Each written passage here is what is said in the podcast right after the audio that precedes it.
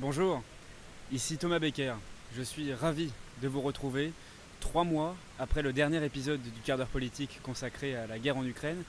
Je vous remercie d'ailleurs tous pour euh, vos retours positifs, vous qui avez été euh, nombreux à écouter et à partager cet épisode que je vous invite évidemment à retrouver sur toutes vos plateformes de podcast si vous l'avez manqué. Alors je vous propose d'inaugurer ensemble une troisième phase du quart d'heure politique si vous suivez ce podcast depuis ses débuts, vous savez qu'on y parle beaucoup de politique nationale, internationale. Le tout premier épisode euh, de ce podcast, il avait été euh, consacré à l'élection présidentielle américaine en novembre 2020, en plein recomptage des voix à l'époque, à l'heure où nous ne savions pas encore euh, qui de Joe Biden ou de Donald Trump avait remporté l'élection. Eh bien, un an et demi après ce premier épisode, je vous propose une immersion complète en Amérique pendant un mois.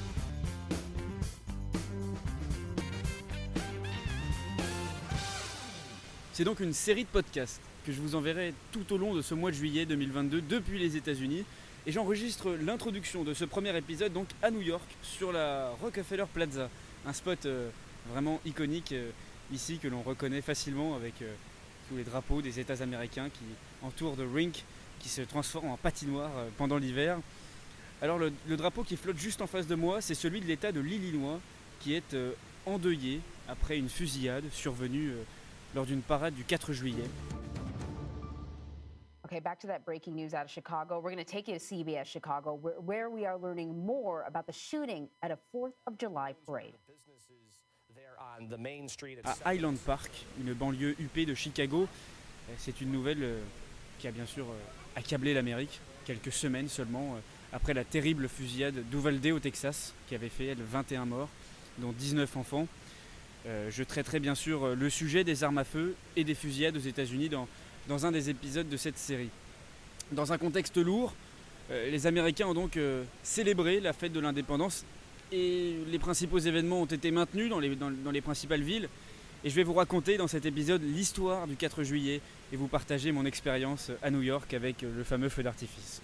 Alors entre-temps, il faut que j'aille prendre un train car bah, c'est pas à New York que je vais séjourner pendant un mois, c'est en Pennsylvanie, à quelques centaines de kilomètres de New York, vers l'ouest, un état que j'aurai bien sûr le plaisir de vous présenter dans un prochain épisode. Je vais donc euh, là me diriger vers euh, Penn Station, là où mon train m'attend. Alors c'est une gare qui est un peu moins connue par les touristes que celle de Grand Central, qui est euh, très majestueuse, mais, dont le trafic, on va dire, est moins grouillant qu'à Penn Station. il y avait en 2019 quand même plus de 600 000 passagers par jour en semaine, ce qui en fait la gare la plus chargée de tout l'hémisphère ouest, en partant de Londres jusqu'à tout le continent américain. Donc euh, je ferais peut-être bien de prendre un peu d'avance pour être sûr de, rentrer dans mon train. On se retrouve donc euh, en Pennsylvanie pour la suite de cet épisode. Ça y est, je suis bien arrivé en Pennsylvanie après euh, un trajet en train très agréable qui a évidemment une saveur particulière quand c'est la première fois que vous traversez des États américains en passant par le, le New Jersey, un petit bout de l'État de New York, et même euh, en voyant la ville de Philadelphie un petit peu au loin, forcément, on se, on se raconte plein d'histoires dans la tête. Et puis on arrive dans cette ville de Lancaster, en Pennsylvanie. Et ensuite, euh, je me suis retiré même un petit peu plus loin dans, la campagne. Alors, euh, je ne vais pas trop me, perdre en vous donnant plein de détails sur la Pennsylvanie, parce que comme je vous l'ai dit, je vous ferai un épisode dédié à ce sujet.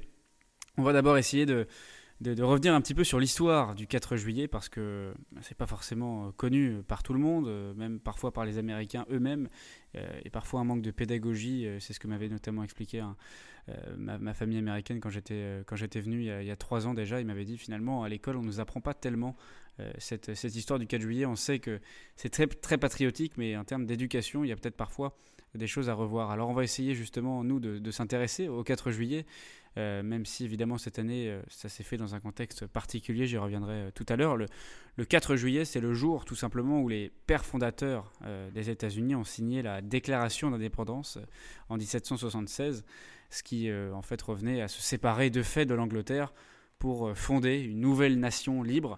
Alors en réalité, cette date du 4 juillet, c'est plus un symbole parce que c'est véritablement le 2 juillet que le Congrès a approuvé la résolution d'indépendance ce qui était euh, voilà, cette déclaration de guerre à l'Angleterre. Et le texte en lui-même a été approuvé le 4 juillet. Sa rédaction euh, s'est poursuivie jusqu'au 19 juillet et les membres du Congrès l'ont signé le 2 août. Donc vous voyez, c'est pas une, date figée euh, dans, le marbre, mais il fallait bien en retenir une quand même. Et euh, les Américains ont commencé assez tôt finalement à célébrer le 4 juillet, dès 1777, un an après. et John Adams, un des pères fondateurs, qui a d'ailleurs encouragé les festivités, raconte que ce jour en 1777, le 4 juillet, a été célébré avec des feux d'artifice, des coups de canon. C'est une tradition qui a donc euh, perduré jusqu'aujourd'hui. Alors, euh, il faut savoir que le gouvernement fédéral a mis du temps hein, avant d'officialiser cette fête, puisque le jour de l'indépendance n'est devenu un jour férié, alors non rémunéré en 1870 et rémunéré seulement en 1938, juste avant la Seconde Guerre mondiale. Donc vous voyez, ça, c'est pas tellement ancien. Et hum, souvent, cette fête, pour les Américains, c'est l'occasion de participer à des, grandes parades, à des manifestations euh, patriotiques. Euh, j'ai d'ailleurs vu dans les grands supermarchés euh, des rayons entiers dédiés à la fête du 4 juillet. C'est assez impressionnant. Vous pouvez trouver pêle-mêle des pétards, des couverts, des, grands drapeaux américains, des déguisements, enfin plein de choses. Et évidemment, le 4 juillet, c'est le jour des feux d'artifice, la journée des feux d'artifice. Euh, il y en a euh, beaucoup dans toutes les grandes villes américaines, mais aussi euh, parfois des, particuliers, simplement des gens dans leur jardin qui s'amusent avec des, pétards, des feux d'artifice. Alors évidemment, à chaque fois, il y a un lot de mauvaises surprises, des gens qui, qui malheureusement les utilisent mal. Mais bon, en général, ça se passe bien. Même si c'est clandestin, c'est illégal en fait d'organiser chez soi des feux d'artifice. Bon, on va dire que pour la nuit du 4 juillet, c'est presque toléré. Celui de, New York, évidemment est le plus grand du pays. J'ai eu l'opportunité de le voir pour, euh, pour la première fois en direct. Euh, évidemment, la, ville de New York, euh, vous, doutez bien, organise des spots en fait pour pouvoir y assister. Et donc je l'ai vu depuis un, un, jardin public à Brooklyn où des gens étaient là depuis 10h, 11h du matin pour être sûr d'avoir des places. Alors en étant arrivé un petit peu après, j'ai fait la queue bien sûr pour y rentrer. Et c'est vrai que la vue était absolument magique hein, sur la skyline de Manhattan. Un feu d'artifice qui a duré au moins 25 minutes. Le, 4 juillet, c'est ça, c'est aussi se mettre des étoiles plein les yeux. C'est surtout un véritable rendez-vous euh, pour les Américains parce qu'ils se retrouvent pour la plupart en famille, euh, pour des millions euh, de barbecues à travers le, pays.